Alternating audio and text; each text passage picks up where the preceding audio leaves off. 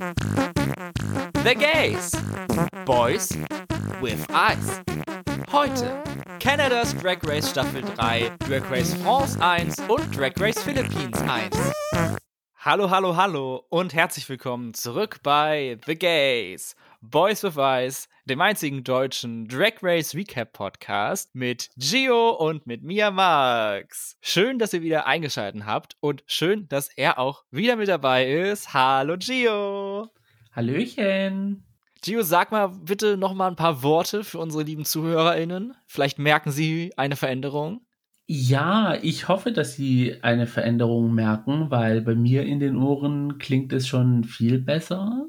Und ich muss auch sagen, es fühlt sich auch sehr professionell an, das Ganze. Oh, Gio, verrat uns doch, was hast du gemacht? Was hast du machen lassen? ich habe mir Botox, nee, Spaß. Ähm, ich habe mir für mein Setup zu Hause eine Spinne gekauft, in die man mein Mikrofon reinstecken kann, die man dann an einen Verlängerungsarm, den man am Tisch ranmachen kann, dran montiert habe. Also oh das Ganze ist jetzt sehr professionell. Ich kann das Ding jetzt hier hin und her schwingen und man hört vielleicht auch ein bisschen den Unterschied. Und ja, es ist qualitativ hochwertig. Jetzt kannst du noch so oft auf den Tisch hämmern. Das Mikrofon bleibt stabil. Und ich muss sagen, so wie das Mikrofon in der Spinne drin steht, es steht, aber es ist irgendwie nur mit einer Schraube festgemacht. Deswegen lasse ich es mal mit dem auf den Tisch rumklopfen und hämmern, weil. Es wird gehalten von einer Schraube und ganz, ganz viel Hoffnung. Mhm. Mhm. Und bei dir alles fresh und im grünen Bereich, so wie es sein muss? Ja, ja, alles ganz gut. Fresh. Ich habe mich jetzt in der letzten Zeit mit etwas nicht ganz so freshem beschäftigt, etwas, was in der Vergangenheit zurückliegt. Und zwar habe ich nochmal RuPaul's Drag Race All Stars Staffel 5 gesehen. Uh, und wie das? Hast du gesagt, so hier, das muss ich jetzt aufarbeiten, psychisch, mental und körperlich oder? Jetzt kann ich ja endlich, der große Reveal liegt ja schon ein paar Folgen zurück, darüber sprechen, dass er in meinem Leben ist. Also ich habe das zusammen mit meinem Mann geguckt, weil er guckt halt Drag Race nur, wenn ich es ihm zeige. Und ihm gefällt Allstars viel besser als die normalen Formate. Er sagt, eigentlich könnte ich nur Allstars gucken und ja, same eigentlich, aber für ihn, der das halt nur so nebenbei guckt, ist das halt nicht so wichtig, die Queens richtig zu kennen. Auf jeden Fall haben wir uns also durchgearbeitet und dann wären wir irgendwann bei All-Stars 5 gewesen, aber er hatte dann All-Stars 1 und Staffel 2 nicht so richtig gesehen und da wollte ich unbedingt, dass er das vorher sieht, damit er Jujubee besser verstehen kann. Mhm. Und das hat halt ein bisschen gedauert, aber haben wir alles abgehakt und dann haben wir jetzt endlich mit Staffel 5 angefangen. Und mein Plan ist auch aufgegangen. Er fand Jujubee richtig witzig und toll und super in der Staffel. Äh. Wie ich ja auch, aber ich glaube eben, das geht halt besser, wenn man ihre Journey so ein bisschen besser verstehen kann. Ja, ja. Nee, also ich finde, Jujubee hat so in Staffel 2 schon ein Imprint hinterlassen, aber so richtig aufgeblüht mit ihren Jokes hat sie erst bei All Stars 1 und Drag You und natürlich dann halt ihre Hintergrundgeschichte, die man dann so mitgekriegt hat über die Jahre hinweg. Und beim Gucken von All Stars 5 sind mir zwei Sachen aufgefallen. Die erste, die Staffel ist besser gealtert als man hätte denken können. Und ich denke, sie sieht sich jetzt besser, als man sie damals gesehen hat. Damals mhm. war das ja durchaus umstritten und hatte auch viele Kritiker. Ich war ja. eher dann pro der Staffel, als ich es gesehen habe. Ich war gut unterhalten, aber jetzt im Nachhinein denke ich, ist sie noch mal besser tatsächlich. Okay. Also allen Leuten, denen damals Staffel 5 von Allstars nicht ganz so gut gefallen hat, gibt der Staffel vielleicht jetzt noch mal eine Chance vielleicht habt ihr eine ähnliche Experience wie ich und findet sie ganz gut, auch wenn sie sich trotzdem immer noch ein bisschen komisch anfühlt im Vergleich zu anderen. In sich geschlossen ist sie eine gute Staffel, aber wenn man die anderen All-Stars-Staffeln dazu nimmt, so ein bisschen. Naja. Ja, okay, es war ja auch die erste Staffel, die das ganze Lip-Sync-Assassin-Ding angefangen hat. Da bin ich ja immer noch nicht so der Fan von, aber dafür gibt es ja jetzt die XY versus the World Staffeln. Also Genau, die haben das alte System aufgegriffen. Genau. Und dann die zweite Beobachtung, das war vor allen Dingen in den ersten paar Folgen so, dass da die Teilnehmerinnen gegen Shay Coulee antreten, also vollkommen nicht wissend, dass, dass Shay diese Staffel gewinnt und dann bei All Stars 7 mitmacht in der All Winners Season. Mhm. Das fühlt sich jetzt im Nachhinein so an, als würden die anderen gegen Gott höchstpersönlich antreten. Es ist einfach so, Shay hat so eine unfassbare Aura und Präsenz und Macht in dieser Staffel. Mhm. Da wirst du einfach von erschlagen. Vor allen Dingen mit dem Wissen, was da noch kommt in Zukunft. Ja. Nee, also ich muss auch ehrlich sagen, Shay hat All-Stars 7 gebraucht, um halt von diesem All-Stars 5, ja, man hat ja gesagt, der All-Stars 5 ist ja, weil eigentlich rigged für Shay, mhm. dass sie es gewinnt. Und am Anfang hat sie ja nicht so dolle abgeliefert, wie man es sich gewünscht hätte. Und ja, wie jetzt im Nachhinein, wenn man sich das anguckt, dass es dann doch so ein bisschen in seine Ordnung reinfällt, wie es halt sein müsste. So. Ja, ich finde die Top 3 aber trotzdem der Staffel noch richtig, richtig gut. Shay Cracker und Jujubee. Mhm. Die waren echt super anzusehen ja. und ja, alle drei hätten es absolut verdient, diese Staffel zu gewinnen. Mhm. ja, nee, doch, glaube, da bin ich, ich, der Meinung. Ich meine, es war schon, es war klar, dass Shay gewinnt, ja. aber es wäre absolut verständlich gewesen, hätte Jujubee oder Cracker gewonnen. Alle drei haben die Leistungen in der Staffel dafür gebracht.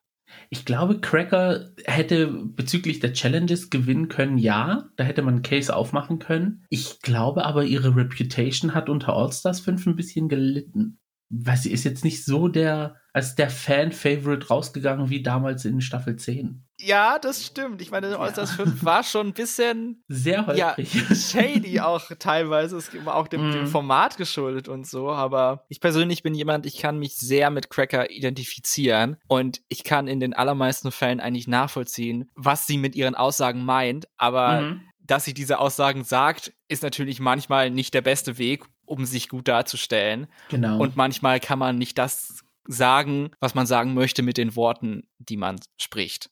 Ja. Und ich glaube, Miss Cracker hat auch so ein bisschen dieses, dieses fehlende Feingefühl, wo man sagen kann, okay, ich hätte jetzt anstatt dieses Wortes ein anderes nehmen sollen. Und ja, das, mm. da fehlt so ein bisschen. Doch wir sind heute hier nicht zusammensitzend, um über All-Stars 5 zu reden, sondern reden wir erneut über drei Drag Race Formate, die dieses Jahr gelaufen sind. Yes. Canada's Drag Race Staffel 3, Drag Race France Staffel 1 und Drag Race Philippines Staffel 1. Yes. Ich finde es ganz interessant, dass kein anderes Format bis auf Kanada das Land vor das Drag Race gestellt hat alle anderen Länder, die mir gerade einfallen, und ich hoffe, ich vergesse jetzt keins, ich sie beseelen nichts, aber sonst steht das Land immer hinter Drag Race. Okay, sie waren aber auch die ersten, so weil ich es richtig in Erinnerung habe, die ein Drag Race-Format hatten ohne RuPaul. Drag Race Thailand. Stimmt. Ja, ne? Also, ja. ja, Kanada ist auf jeden Fall besonders. Mhm. Hält sich vielleicht für was Besseres als Drag Race. Kanada ist wichtiger an der Stelle. Who knows? Who cares? Reden wir über Kanadas Drag Race Staffel 3.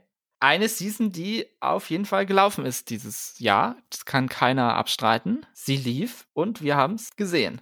Ja, und da muss ich auch ein bisschen auf meine Aussage von davor zurückgreifen. Oh zu Who Knows, Who Cares. Es war eine Staffel, die vergangen ist. Also, ja. Sie hat stattgefunden und mhm. das war's dann auch irgendwie. Also ja, also ich muss ehrlich sagen, mir haben so ein bisschen die Highlights gefehlt. Okay, es gab halt natürlich Queens, die ähm, ein, die herausgestochen haben, aber jetzt im Großen und Ganzen ist es eine Staffel, wo ich, wenn ich darüber nachdenke, jetzt mit den anderen zwei, Frankreich und Philippines, da fällt mir mehr ein. Und auch im Vergleich zu den ersten beiden Staffeln von Kanadas Drag Race. Das auch, ja. Stinkt Staffel 3 leider extrem ab, mhm. in meinen Augen. Also irgendwie, ich bin komplett nicht warm geworden mit der Staffel. Ja. Und ich weiß auch gar nicht, woran das liegt, aber irgendwie hat sich einfach das alles nicht richtig angefühlt. Ja, also ich kann es auch nicht sagen, ob das Judging so war, dass man, ja, es war eine sehr komische Staffel. Ich würde schon sagen, dass das Judging durchaus kritikwürdig ist. Meine Vermutung ist oder meine Hypothese ist, dass sie absolut nicht mit offenen Augen in diese Staffel reingegangen sind, sondern sie wussten, welche Queens sie pushen wollen, welche Queens sie gut finden. Ja. Und die anderen waren halt einfach nur Filler Queens, die noch da sind. Ja, mm, ja, ja, das stimmt schon. Im Nachhinein, ja, stimmt schon. Und leider konnte ich mich mit den gepushten Queens jetzt nicht so anfreunden. Da habe ich für keine so wirklich geroutet. Da muss ich ehrlich sagen, am Anfang auch nicht, weil sie kamen mir sehr bratty vor. Also die waren sehr so rotzlöffelmäßig, so im Sinne von so, guck mal, wir sind alle jung und hübsch und schlank. Und, und ähm, aber jetzt im Nachhinein, umso mehr die Wochen vergangen sind, umso weniger Queens es wurden und umso mehr Fokus auf diesen Queens gelegt worden ist, ähm, hat man mehr Hintergrundgeschichte erfahren und ja, man konnte sich dann schon so mehr anfreunden mit dem Ganzen. Also ich muss ehrlich sagen, ich habe zum Schluss dann wirklich für die beiden ein bisschen geroutet dann am Ende. Kann, kannst ruhig die Namen nennen, glaube ich. Das ist schon so lange her. Ja, Couture und äh, Miss Fersalicious. Also die Namen klingen ja auch schon nach Bratty Drag Queen Anfang 20. und was haben wir bekommen? Bratty, Bratty Drag Queen Mitte 20. Und ja, nee, also ja, also wie gesagt, am Anfang war es wirklich so, oh Gott. und zum Ende hin hat man dann wirklich, also ich hätte wirklich mir gewünscht, dass wenigstens für Salicious es in die Top 2 schafft. Mhm. Da bin ich ganz ehrlich. Ich war überrascht, dass es nicht Kimi geworden ist, weil für mich hat sich die ganze Staffel eigentlich sehr wie ein Setup für sie angefühlt. Also beziehungsweise ja nicht unbedingt, dass sie die Gewinnerin sein musste, aber dass sie ins Finale kommt, da war ich mir hundertprozentig sicher. Mhm. Aber das lag, gut, das lag einerseits an der, wie sie behandelt wurde, andererseits auch war im Trailer so eine Szene drin. Bei Canada's Drag Race im Finale machen die Finalisten ja immer ein Fotoshooting mit dem Winner der Previous Season. Aha. Und es war halt Isis Couture. Und in dem Trailer war eine Szene, wie Isis da steht darauf wartet, dass die andere Person kommt in ihrer Pose und sie macht so ganz große Augen und sagt, oh my God. Und es war mir klar, dass sie dieses Oh my God zu Kimi sagt, ihrer Drag Daughter. Oh, ja, stimmt, ja. Das war mir so klar und es ist dann auch so gekommen. Aber gut, das heißt ja nichts. Mhm. Trotzdem, ich konnte mich irgendwie mit, vor allen Dingen mit Kimi irgendwie überhaupt gar nicht anfreunden. Also sie sie wirkte jetzt nicht so sympathisch in den vielen Confessionals, die, die, an die ich mich erinnern kann. Also so ein bisschen arg ja, unfreundlich einfach. Es tut mir leid, aber ja. manche Menschen sind einfach unfreundlich. Ja, okay, man muss ja auch nicht mit jedem klarkommen auf deiner Seite. Also, aber äh, sie hatten wirklich diese ja, die waren wirklich so richtig bratty und so sind so in die Staffel reingekommen, I'm fierce, I'm here und keine Ahnung was. Und I mean, das Ganze ist ja auch ein Wettbewerb, ne? Und die Entscheidungen, die andere Queens getroffen haben, haben sie so persönlich genommen, wie es halt so ja, so Leute Anfang 20 machen, wo man sie einfach irgendwie oder Mitte 20, wo, wo man einfach weiß, okay, da steckt noch nicht so viel Reife dahinter. Und wie sehen deine Gefühle zu den anderen beiden Finalistinnen aus? Jada Shader Hudson und Giselle Lullaby? Ich muss ehrlich sagen, Giselle Lullaby habe ich am Anfang für sie geroutet, weil ich äh, habe dann irgendwo diesen Wahnsinn in ihren Augen gesehen und habe mir gedacht so, okay, ja, das finde ich interessant. Zum Ende hin bin ich dann aber wirklich zu Miss Versalicious übergeswitcht, obwohl ich wusste, dass Giselle gewinnen wird. Also es war irgendwie in Stein gemeißelt, ab Folge keine Ahnung was. Also da hat sie wirklich, auch auf dem Runway war sie gut und in den Challenges hat, war sie gut und man wusste, okay, das ist jetzt ihre Staffel. Bei Jada, Shader Hudson, da muss ich ehrlich sagen, dieses mal Top, mal Bottom, mal Top, mal Bottom hat mich so ein bisschen angestrengt. Und ja. da, das, ja, da fand ich, das, ich, ja, das hat für mich auch so nicht gezündet, dass man gesagt hat, okay, du gewinnst diese Challenge und dachte mir so, hm, da war, fand ich jetzt andere besser, muss ich ehrlich sagen, aber dann gab es auch Challenges, wo andere gewonnen haben, wo ich gesagt hätte, Jada Shader Hudson hätte gewinnen sollen, also es war sehr mixed. Ja, ich fand vor allen Dingen auch die Challenge, die äh, Jada gewonnen hat, diese Lip-Syncs, die sie machen mussten in Paaren. Mhm. Also habe ich überhaupt nicht verstanden, warum sie da gewonnen hat. Aber das war halt für mich dann so der Punkt, okay, diese Staffel, hier läuft irgendwas schief. Ja. Und das war halt Folge 3. Und dann kamen halt noch sechs weitere. ja, ich muss auch leider gestehen, also das wird sich jetzt durch die ganze Folge ziehen. Ich habe nicht alle Folgen dieser Staffel gesehen. Die letzten drei Folgen habe ich leider verpasst. aus freien Stücken. Ich habe mich dann einmal hingesetzt und wollte dann weiter gucken. Da war die Staffel schon durchgelaufen und so. Aber irgendwie habe ich das, das dann nach paar Minuten wieder ausgemacht, weil ich's irgendwie, ich, mich hat's irgendwie abgestoßen. Ich wollte es dann irgendwie nicht mehr sehen. Irgendwie diese Staffel war einfach so, also ich wusste, dass diese, diese Riggery und alles und alles ist hier so ein bisschen meh und komisch und naja, äh, habe ich dann, habe ich dann nicht weitergeguckt. Mhm. Ich bin aber ganz froh, also das ist jetzt mein Stand nach Folge 6, dass Giselle gewonnen hat, weil ich sie von den Top 4 noch am besten fand. Aber ich weiß nicht, was in Folgen 7, 8 und 9 passiert ist. Deswegen keine Ahnung, ob sich das noch geändert hätte. Aber ja, mein Favorit in der Staffel war halt eine Queen, mit der die Serie irgendwie überhaupt nichts anfangen wollte, würde ich sagen. und das war Irma Gerd. Irma Gerd und Vivian Vanderpuss. Das waren für mich Queens, wo ich gedacht habe, die schaffen es weit, aber ja, die Produktion hatte andere Pläne. Ja, ich glaube echt, sie wollten einfach auch gar nichts mit denen machen, so richtig. Ja. Da war keine Kapazität für diese Queens übrig. Deswegen wurden sich auf andere konzentriert und die beiden wurden dann eliminiert, wann es dann möglich war. Ja, das war irgendwie, ja. Hm. Ich hatte das wirklich, glaube ich, noch kein einziges Mal, dass ich anhand von den Promos einen Blick drauf geworfen habe, eine Queen ausgewählt, von ihr bin ich jetzt Fan und so war das dann auch und das war bei Irma der Fall. Ich finde mhm. ihren Promolog finde ich irgendwie total cool und da hat irgendwas ganz tief in meiner Seele hat sich da bewegt und da habe ich sie sofort in mein Herz geschlossen. Deswegen fand ich es dann gut, dass sie dann noch so lange drin war, verhältnismäßig. Ich dachte, sie muss dann leider schon viel früher gehen, aber naja, immerhin so. Naja, wenigstens hat sie ein paar Folgen ausgehalten, in Anführungsstrichen. ja, ich muss auch sagen, bei den Promos, ich, also ich, hm, als der Promo-Trailer gedroppt ist, war ich jetzt auch nicht so überzeugt von der Staffel. Oder war es bei dir auch so? ja, die Promos interessieren mich ja meistens eh nicht so sehr. Also da achte ich eigentlich nicht drauf so richtig. Guck mir die an und denke mir, ach ja, okay, schön. Weiter. Wann ist, wann kommt die Folge raus? kann ich da jetzt gar nicht so viel zu sagen.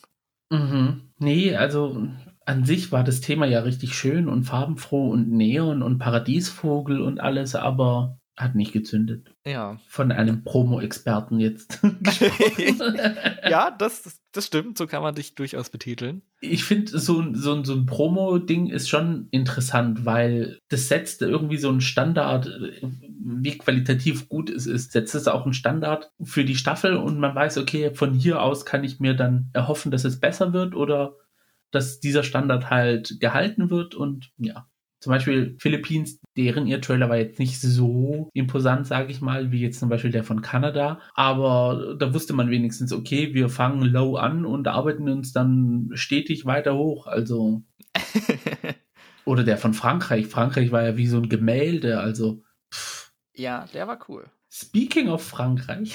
ja, genau, ich wollte Überga den Übergang jetzt auch nutzen. Also vielleicht nochmal letzte Worte zu Kanada 3. Rest in Peace es geht dann hoffentlich bergauf davon. Ja. Wieder zu den starken ersten zwei Staffeln. Hoffen wir mal, dass Staffel 4 an Staffel 2 anknüpft.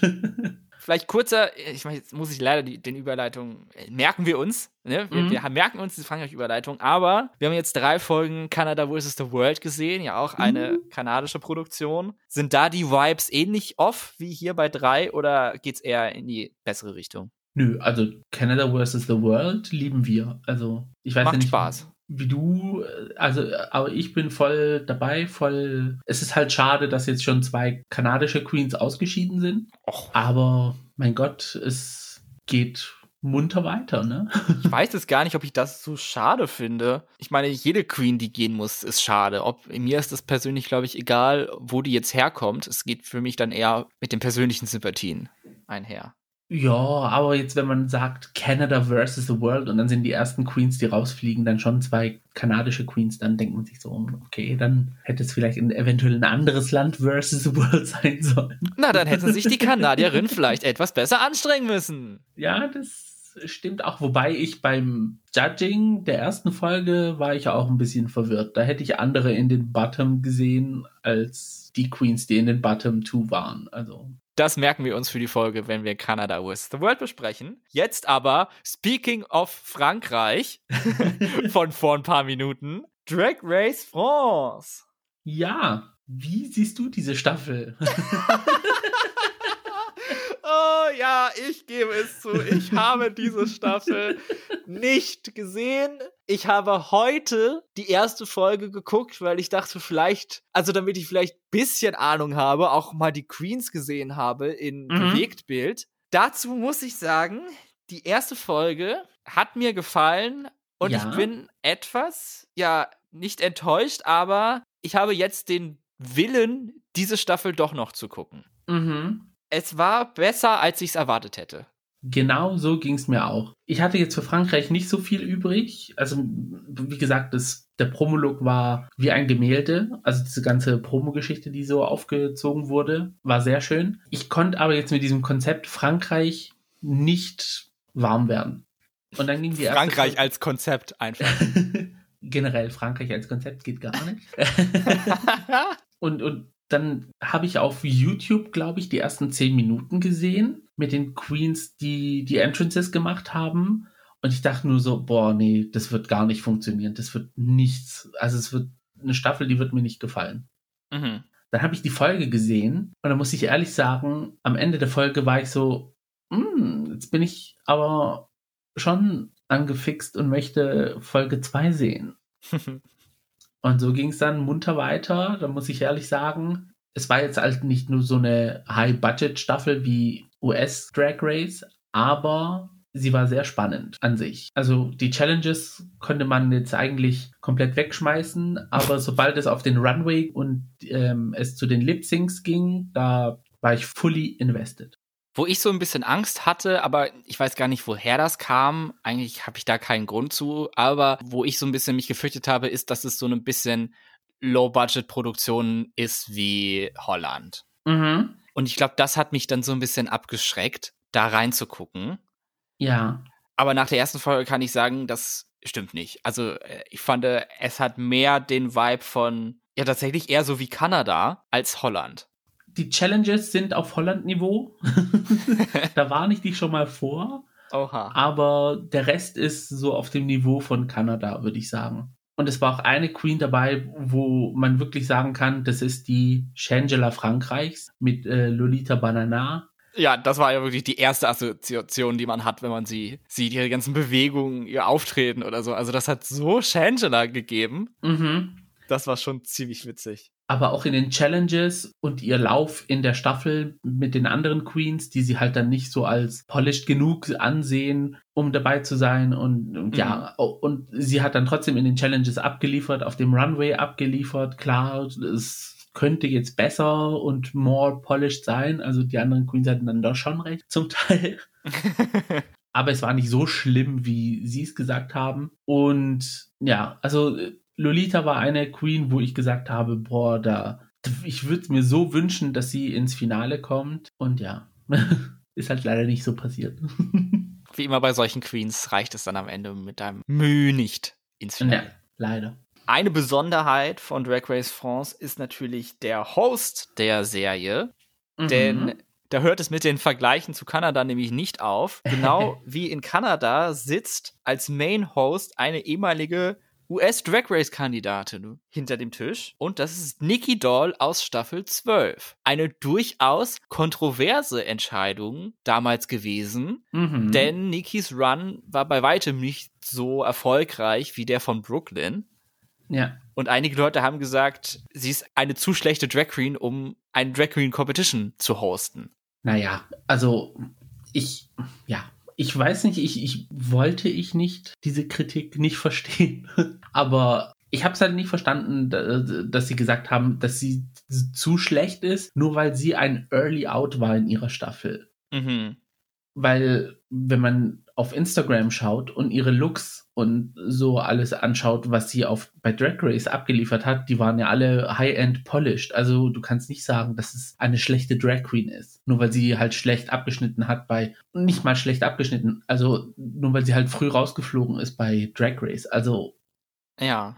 Ja, das war so eine Kritik für mich, wo ich es nicht verstehen konnte. Also da finde ich es kontroverser, dass äh, Rita Bagger Belgien hostet als äh, also ein anderer Host aus den Ländern. Also ja. Ja, das wird auch spannend, was uns da erwartet. 2023 steht vor der Tür. Oh Gott.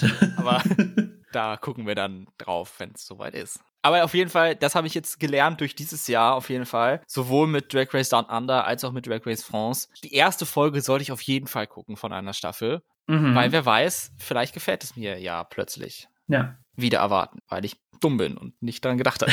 oder so. Ja. Aber diese Erkenntnis hat natürlich auch nicht dazu geführt, dass ich Drag Race Italien Staffel 2 mir angucke. Oder angeguckt habe. da geht es nämlich weiter damit. Aber bla bla bla bla. Ich weiß, ich weiß nicht, vielleicht ist das hier auf dem Mic gewesen. Naja. Ja, bei mir ist es jetzt auch mittlerweile drei Folgen her, dass ich mit Italien aufgehört habe zu schauen. Also ich muss mich wirklich dran klemmen und die Dinger mal nachholen. Ist halt auch, also das, was mich, glaube ich, am meisten abgeschreckt hat, war einfach die Laufzeit. Das kommt jetzt bei Philippines dann nochmal. Mhm. Aber ich habe da einfach nicht den Drive zu, 90 Minuten für eine Drag Race Folge mich hinzusetzen. ja. Es geht mir einfach zu lange. Es, es tut mir leid. Ja, wir haben uns zwar schon mal beschwert, dass wir gerne mehr aus dem Workroom haben würden wollen, aber äh, ich glaube, das ist eine Aussage, die man gerne wieder zurücknehmen darf. Weil manchmal war es zu viel aus dem Workroom, wo halt zu viel nicht viel gesagt worden ist. Mm. War das bei Frankreich auch so? ja, also die Gespräche waren ein bisschen gehaltvoller, muss ich ehrlich sagen, aber man hat auch manchmal Situationen gedragt und gemacht, wo ich gemerkt habe, so, okay, jetzt versucht man irgendwie so ein Narrativ zu pushen oder man versucht jetzt noch die Storyline einer Queen zu pushen, um sie dann zu eliminieren. Und äh, ja, es war schon ein bisschen zum zweiten Mal in dieser Folge anstrengend. Als ob das heute Thema wäre. Der Runway und die Lip Syncs waren deine Highlights aus Drag Race Frankreich. Mhm. Es gab ein Lip Sync zwischen äh, Lolita Banana und La Big Bertha. Da hat es mich richtig zerrissen, weil da wollte ich, dass beide nicht irgendwie in den Bottom Two sind, aber ja, dann sind beide in den Bottom Two gelandet und ja, eine musste dann halt gehen und zwei und die beiden, ja, das, man wusste, beide werden nicht gewinnen. Die Staffel ist halt nicht für sie gewesen Mhm. aber man hat halt für sie geroutet, weil sie waren halt so herzlich und so so lieb irgendwie und ja, man hätte es den beiden gegönnt, aber keiner hat es denen gegönnt. Ein Double Chantay war leider nicht drin. Mm-mm. man wusste aber auch, eine der beiden wird dann in den nächsten Folgen fliegen. Also es wäre dann sinnlos gewesen, sie dann in einem Double Chantay zu retten und ja. Also die Top 3, Paloma, La Grande Dame und Soeur de Muse, das war schon die absolute Top 3. Also da hat kein Weg dran vorbeigeführt, würdest du sagen? Ich hätte einen Case machen können, dass statt La Grande Dame Cam Yu weiterkommt, aber sie ist ja dann auch recht früh rausgeflogen. Überraschenderweise, weil sie war the Polished Queens of all Polished Queens. Also sie war wirklich auf US-Standard mit den Oh, ganzen krass. Looks, die sie abgeliefert hat. Also es war eine mega Überraschung, dass sie recht früh rausgeflogen ist. Ja, da kann man nur hoffen, dass sie gut Englisch spricht und dann am International-Format teilnehmen kann. Ja, das hofft man den französischen Queens sehr, weil Frankreich und Englisch. Bekanntermaßen keine große Freundschaft. Mm-mm. Aber das war ganz witzig, weil mit, mit Cam hatte ich so das ähnliche wie mit Irma Gerd. Da habe ich einfach nur diesen Promo-Look gesehen und dachte ich, okay, die finde ich jetzt gut. Mhm. Ähm, und war dann ein bisschen traurig, als ich dann gesehen habe, dass sie Mitte der Staffel rausgeflogen ist. Ja. Ohne sie halt überhaupt zu kennen. Deswegen bin ich mal gespannt, ob ich sie überhaupt mag, wenn ich jetzt die Folgen weitergucke. In der ersten Folge war sie halt noch so ein bisschen, okay, war sie eher die Kategorie Kimmy und Fiercelicious Ja. als Irma ja. Gerd und Vivian. Wenn man Mhm. nochmal den, den Schlag zu dem Segment davor machen möchte. Ja, so ein bisschen ja, aber mein Gott, das, die Looks haben es rausgehauen. Wir machen das ja als Season Review, das heißt, wir wissen alle, was passiert ist. Äh, deswegen natürlich noch meine Frage. Ich kann das leider für mich nicht beantworten, aber du vielleicht, hoffentlich. Hat denn die richtige Queen die Staffel gewonnen oder hättest du dir eine andere Gewinnerin gewünscht? ich persönlich hätte mir eine andere Gewinnerin gewünscht, aber wenn man jetzt die Track Records vergleicht, hat natürlich die richtige gewonnen. Also deswegen sage ich auch nichts. Paloma wäre auch meine zweite Favoritin gewesen. Ich war aber so ein bisschen Soar de Muse Fan, aber dem war leider nicht so. Auch ein sehr spannender Track Record von Soa. ja, Win, Bottom 2, Bottom 2, High Win, High weitergekommen und dann Runner-Up. Also ja, von den Track Records, wenn ich die jetzt mir angucke, hätte eigentlich jeder gewinnen können. Das war schon recht ähnlich. Ja, also ich sag mal so, es haben andere Queens gewonnen mit weniger Effort in de, im Track Record. das stimmt. Und damit kommen wir zu unserem dritten Format für heute. Und das ist Drag Race Philippines, das zweite asiatische Drag Race Franchise nach Drag Race Thailand. Mhm. Und auch hier spielt eine ehemalige Drag Race US-Kandidatin eine tragende Rolle in der Jury. Und das ist Jiggly Caliente, die zwar nicht der Host ist, aber ein permanenter Judge im Panel. Yes. Ich muss sagen, ich habe so einen kleinen Softspot für das Land, für die Philippinen, mhm. weil mein bester Freund, den ich im Internet kennengelernt habe, er ist Philippine. Oh. Er wohnt in Luzon und deswegen verfolge ich so ein bisschen, was in dem Land passiert, weil ich mich halt seinetwegen das, dafür interessiere. Mhm. Und als dann Drag Race Philippines kam, war das natürlich, oh, cool. Was geht los da rein? Philippines Drag Race wurde ja parallel, fast parallel verkündet mit Drag Dan, das Manila Luzon hostet. Das fand ich dann so ein bisschen shady damals, als es passiert ist.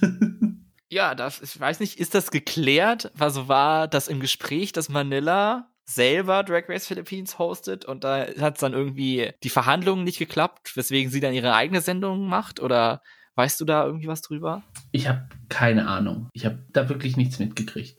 Weil Sowas könnte man ja mal vermuten, aber äh, mhm. ich habe halt wirklich nur Vermutungen. Ja, aber I don't know. ich habe meinen Freund immer gefragt, was er davon hält, also bevor die Staffeln rausgekommen sind. Da gab es halt dann nur die Promo-Looks für Drag Race Philippines und für Drag Dan auch. Mhm. Und er meinte, die von Drag Dan wären besser. Ja. die von Philippines wären so ein bisschen. Mhm. Ja, genau so. Genau so sieht's aus. Aber du hast es ganz gut beschrieben vorhin. Es ist jetzt an dieser Stelle und da gibt's noch sehr viel Platz dann nach oben für die weiteren Staffeln, die ja hoffentlich kommen werden, um da vielleicht etwas sich zu steigern. Genau. Also Potenzial ist auf jeden Fall da. Und ich muss auch ehrlich sagen, mir hat der Runway mit dem Hintergrund von den Philippinen besser gefallen als von anderen Drag-Franchises, weil sie hatten eine LED-Wand und konnten ja, das, das, ganze Ding cool. ändern, passend zum Runway oder zur Challenge, die sie gemacht haben. Und ich so, oh, guck mal, was, was man für ein mega Ding machen kann mit so einer LED-Wand. Weil alle anderen haben ja diese statischen Formen, die dann so beleuchtet werden und sieht zwar auch schön aus, aber viel Diversity bringt es nicht rein. Ja, das war wirklich eine sehr schöne Entscheidung vom Production-Team, das so zu machen, weil das hat echt ganz neue Möglichkeiten eröffnet, die wir wirklich noch gar nicht kannten. Mhm. Das war ein, ein A Breath of Fresh Air, glaube ich, heißt der Spruch. Ich musste Ja, genau. Von den Staffeln, die wir heute besprochen haben, war es die längste mit zehn Folgen. Mhm. Frankreich hatte acht, Kanada neun. Und, und das war letztendlich der Demise bei meiner Viewing Experience, war es auch die Staffel mit den längsten Folgen. Ja. Die ging halt teilweise wirklich anderthalb Stunden. Mhm. Und ich weiß nicht warum.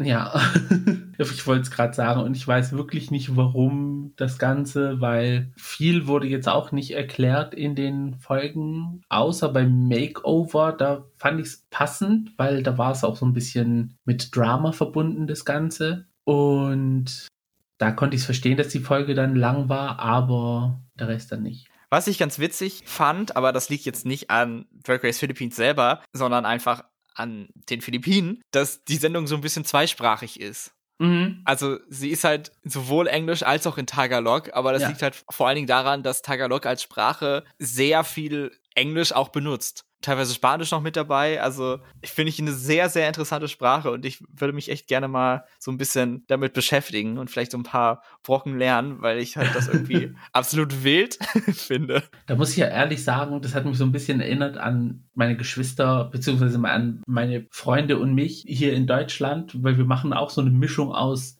Griechisch-Deutsch, also Wörter, die uns schneller einfallen oder einfacher auszusprechen sind in Deutsch, sprechen wir dann im Griechisch sprechen in Deutsch aus. Ach, das ist ja witzig. Und, und also mega interessant, lustig und ja.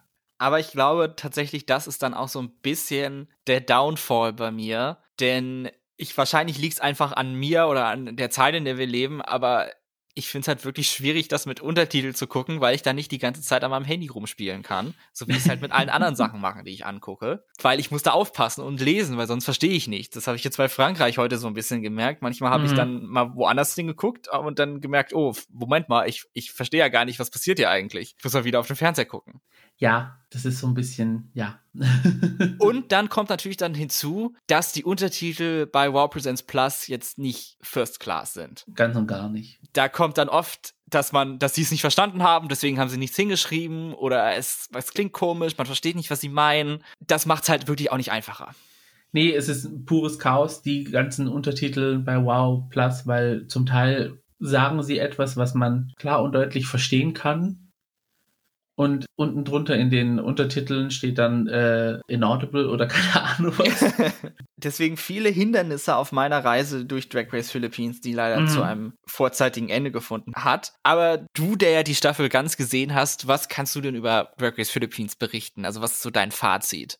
Also mein Fazit ist, dass ich bei den Philippinen mehr gemerkt habe, dass sie sehr auf dieses, also du wirst ein Vorbild für die ganzen Jugendlichen sein, die uns heute zuschauen und so nach dem Ganzen wurde das Ganze getriezt. Also man hatte immer versucht, irgendwie das Beste aus der Queen rauszuquetschen, um sie als Idol dann darstellen zu lassen. Mhm, okay. Und ähm, so so, so ging es die ganze Staffel über. Und man hat auch so ein bisschen gemerkt, so, okay, Queens, die halt ja nicht standhalten können dem Ganzen, dass man versucht hat, die zu pushen, obwohl sie es nicht konnten. Und ja, das war dann so ein bisschen, äh, ja, wie will man es nennen? Mobbing will ich es nicht nennen. Aber so in die Richtung ging es so ein bisschen. Aber es war gut gemeintes Mobbing.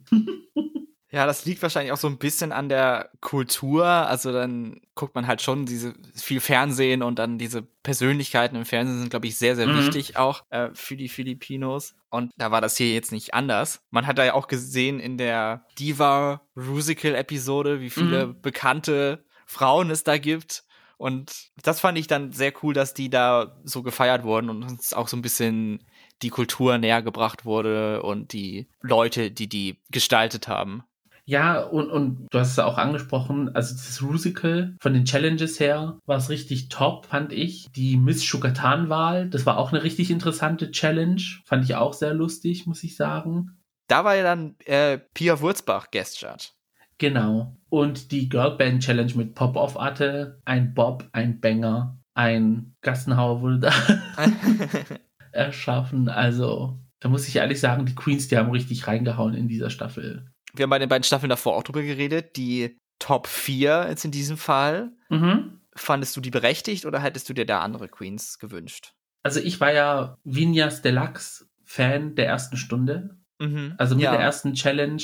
Oh ja, ihre, ihr Blätter-Outfit, das war richtig, richtig hübsch. Ey, für mich hätte sie, hätten sie sagen können, wir haben die Gewinnerin. Danke an alle, die mitgemacht haben. Fahrt nach Hause. Tschüss, bye. Sie sah mega aus. Das Outfit war einfach, muah, das, oh. Und dann war sie dann sturzbesoffen bei ihrem Lip Sync. oh? Und hat sich so quasi selbst eliminiert, weil das Lip Sync war wirklich, oh, Ah ja, okay, ja.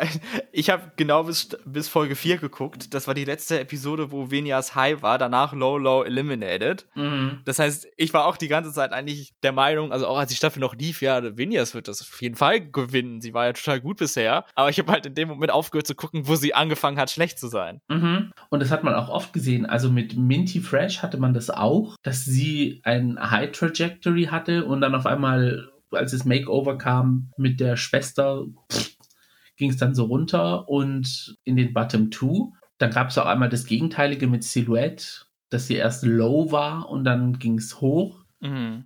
Ich fand es bei ihr nicht halt schön, also bei Silhouette, dass sie es so ein bisschen hingedreht haben, so, dass sie halt auf diese Gefühlsebene gegangen sind, weil sie hatte eine Oma mit Demenz und dann haben sie Bilder von ihr in Antakt gezeigt, als sie recht low platziert war. Und das Problem ist halt, dass die Oma sich halt nicht mehr an Silhouette erinnern kann, dass es oh. ein Enkelkind von ihr ist. Und das, das fand ich dann so, die hat ja, da haben sie, die Produktion hat ja dann so ein bisschen richtig dirty reingespielt, finde ich. Und ab da ging es dann aber auch mit ihr bergauf. Also dann habe ich mir so gedacht, so, okay, haben sie es dann irgendwie eingesehen, dass sie dann Fehler gemacht haben und geben ihr jetzt dann irgendwie so ein bisschen besseren Edit oder so, weil am Anfang war es sehr holprig. Du hast Antakt angesprochen, weil das haben wir jetzt bei einer internationalen Staffel bisher noch nicht gehabt, wenn ich meine Informationen richtig im Kopf habe, dass es ein Antakt gibt. Und das hat Philippines, obwohl die Folgen bis zu anderthalb Stunden lang waren, auch nochmal hingekriegt. Mhm. Antakt habe ich aber nicht geschaut, da muss ich ehrlich sagen. Ich habe nur diese eine Folge gesehen, weil es auf Twitter dann so abging, ja, es ist gar nicht schön, was sie mit ihr gemacht haben und es ist ja voll die emotionale Tortur und bla bla und alles. Und da habe ich aus Interesse dann reingeschaut und habe dann gesehen, wie das Ganze sich äh, entwickelt hat. Mhm. Und dachte mir so, boah, das ist schon richtig mies, was sie eigentlich mit ihr abgezogen haben. Und ja, ab da ging es ja bergauf, ne? Dann hätten wir aber noch eine Storyline in dieser Staffel zwischen Marina Summers und Silhouette. Mhm. Kannst du uns da vielleicht noch mal etwas drüber erzählen? Also Silhouette ist die Drag-Mutter von vielen Queens in der Staffel gewesen. Fragt mich aber nicht, welche alle, weil es waren wirklich sehr viele. Und sie hat sich so ein bisschen verstritten mit allen. Aber den Grund weiß ich jetzt auch nicht, weil es wurde sehr viel, wie gesagt, es wurde sehr viel geredet, aber es wurde sehr wenig gesagt. Und ja, und so, so ein bisschen, glaube ich, war es dann immer so Marina versus Silhouette aber ich habe wirklich, wie gesagt, nicht verstanden, warum. Und sie haben auch nicht offen darüber geredet. Also es wurde immer gesagt, ja, das und das hat mich verletzt, aber ich stehe jetzt drüber, aber es wurde trotzdem mitgetragen, die ganze Staffel über. Dann hat der, der, Gegenpart geantwortet, ja, und wir sind jetzt hier, wir werden alles hinter uns lassen, aber man hat es trotzdem alles mitgetragen, die restliche Staffel. Also es war einfach nur irgendwie Thema, das geredet wurde. Und am Ende haben sich alle lieb gehabt. Ach so, okay, ja, das ist ja ganz gut. Weil am Anfang wirkte das halt schon wirklich sehr so Eiszeit zwischen den beiden und so. Und man mhm. war entweder Team Silhouette oder Team Arena Summers und es gab kein In-Between. Aber wenn du sagst, dass sie sich am Ende vertragen haben, ja. dann ist das ja zum Glück auch was, worauf man sich freuen kann und worauf man glücklich zurückblicken kann dann. Genau. Und dann haben wir natürlich noch eine Gewinnerin der Staffel und das ist Precious Paula Nicole die ja schon einen gewissen Ruf hatte, bevor sie überhaupt da mitgemacht hat. Also wenn ich mich richtig erinnere, waren dann schon alle, oh, sie. Mhm. Das ist harte Competition. Ja, aber jetzt aus dem Wettbewerb rausgesehen, hätte ich jetzt nicht gesagt, dass sie es wird, wenn überhaupt. ja, das wäre jetzt meine Anschlussfrage dann gewesen. Uh, did she live up to her reputation? Also ich muss ehrlich sagen, sie ist mir öfters aufgefallen, aber ich hatte andere Favoriten, wie zum Beispiel Vinyas Deluxe oder Marina oder mhm. sogar Minty zum Teil, weil sie, ich fand sie mega polished. Ich fand sie sah als Drag Queen mega Hammer aus, aber Personality hat halt, ne, war nicht so. Und bei der Makeover Challenge, als die Familienmitglieder dann als Makeover Partner dargestellt worden sind, kam ihre Schwester und ja, sie war sehr unglücklich, muss ich sagen. Man muss aber auch sagen, Minty ist ein dünner Twink und die Schwester ist halt das Gegenteil von. Ah, okay. Kein haariger Bär, sondern sondern hat halt ein paar Kilos mehr auf den Hüften und ist jetzt kein Model, sag ich mal. Mhm. Was ja auch, also eigentlich ein Allerweltsgirl. Und ich weiß nicht, ich glaube, Minty war es erstens peinlich. Also man hat so das Gefühl gehabt, dass es ihr peinlich war. Dann hat sie es auf Corona geschoben, dass sie Angst hat, dass wenn die Schwester jetzt außerhalb ihrer Bubble ist und sie dann wieder zurückkehrt, dass sich die Eltern eventuell anstecken, falls sich die Schwester ansteckt. Und sie wollte dann abbrechen und sie wusste nicht alles, was sie dann machen wird. Und Silhouette hat auf sie eingeredet und die Produktion hat auf sie eingeredet. Also es war richtig Drama bis zum geht oh. nicht mehr so komplett aber unnötig irgendwie. Und ja, ab da muss ich wirklich sagen, dass, ja, also der Schwester gegenüber fand ich das halt so ein bisschen, ja, hat wehgetan das Ganze mit anzusehen, weil man wusste, die Schwester äh, hat sich gefreut, ihren Bruder zu sehen. Und Minty hat dann komplett so abgeblockt und nee, was machst du hier? Und oh Gott, und ja, war nicht schön. und jetzt auch noch hier die Frage zu deinem Gesamtfazit von Drag Race Philippines. Was denkst du über diese Staffel und wie könnte es weitergehen? an sich war es eine sehr emotionale Staffel, durch das Ganze, was ich halt angesprochen habe. Es wurde sehr viel geweint, sehr viel gelacht. Und ich fand es eine wirklich gute Staffel. Also man hätte jetzt nicht gedacht, dass da im Vergleich zu den Philippinen, dass eine Staffel aus einem anderen Land jetzt irgendwie schlechter abschneiden wird. Wie zum Beispiel Canada Season 3. Ja, was ich gesehen habe, spreche ich vielleicht besser über das, was ich tatsächlich auch kenne. Das sind nämlich die ersten vier Folgen. War es auf jeden Fall sehr interessant, die Staffel zu sehen. Und ja, ich kann jetzt nicht sagen, dass ich es auf jeden Fall noch gucken werde, aber falls ich mal zufälligerweise ganz viel Zeit haben werde und Beschäftigung für zehn Stunden brauche ungefähr, dann weiß ich auf jeden Fall, dass ich zu Drag Race Philippines zurückkehren kann. Und dann hoffe ich einfach, dass ich bei der zweiten Staffel, die ja kommen wird, den Drive habe, sie richtig zu sehen. Ja, und ich hoffe mal, dass das nicht so eineinhalb Stunden Folgen sein werden. Das wäre natürlich ideal. Wir wollen unsere Folge natürlich deutlich unter anderthalb Stunden halten, weswegen wir jetzt auch ans Ende angekommen sind von unserem wilden Ritt durch drei verschiedene Drag Race Formate. Kanada, Frankreich und Philippines. Einmal von Westen nach Osten sind wir durch die Welt getingelt und bedanken uns natürlich, dass ihr mitgefahren seid. Jetzt sind wir an einem Punkt angekommen, wo wir keine offenen Drag Race Formate mehr haben, bis in ein paar Tagen dann Italien fertig ist. Italien und dann kommt Canada versus the World und oh je, mi, mi. Wenn ihr mehr von The Gays hören wollt, dann findet ihr uns bei jedem gängigen Podcast-Player und natürlich auch bei Twitter und bei Instagram unter dem Handle Gays Podcast. Freuen wir uns, wenn ihr uns da folgen würdet. Und sonst könnt ihr auch natürlich uns immer gerne eine E-Mail schreiben an die Adresse thegays at outlook.com. Und überall, wo ihr eure Podcasts hört, dürft ihr uns gerne folgen, eine 5-Sterne-Bewertung hinterlassen und, falls es möglich ist, ein Kommentar. Neue Folgen von The Gays erscheinen jeden Freitag um 10 Uhr. Da könnt ihr drauf gespannt sein. Wir hören uns dann in der nächsten Folge wieder. Worüber es da geht, wird an dieser Stelle noch nicht verraten. Und das liegt definitiv nicht daran, dass wir nicht wissen, worüber wir nächste Folge reden werden. Falls ihr Themenvorschläge habt, schickt uns die gerne bei Twitter, Instagram oder per E-Mail. Wir sind nämlich auch so voller Ideen und wir sind so gespannt darauf, was wir euch nächste Woche dann bringen werden. Sechs Staffeln Drag Race haben einen mental wirklich ausgesaugt. Also, ja, es, es war ein Ritt auf jeden Fall und auf eine weitere strahlende Zukunft in 2023. Vielen Dank fürs dabei sein. Ich meine, es ist zwar noch nicht so weit, aber wir hoffen, dass ihr in 2023 auch wieder dabei seid. Aber erstmal jetzt verabschieden wir uns und bis zum nächsten Mal. Ganz genau. Mein Name ist Max. Mein Name ist Gio. Und das war The, The Gays. Macht's gut. Ciao.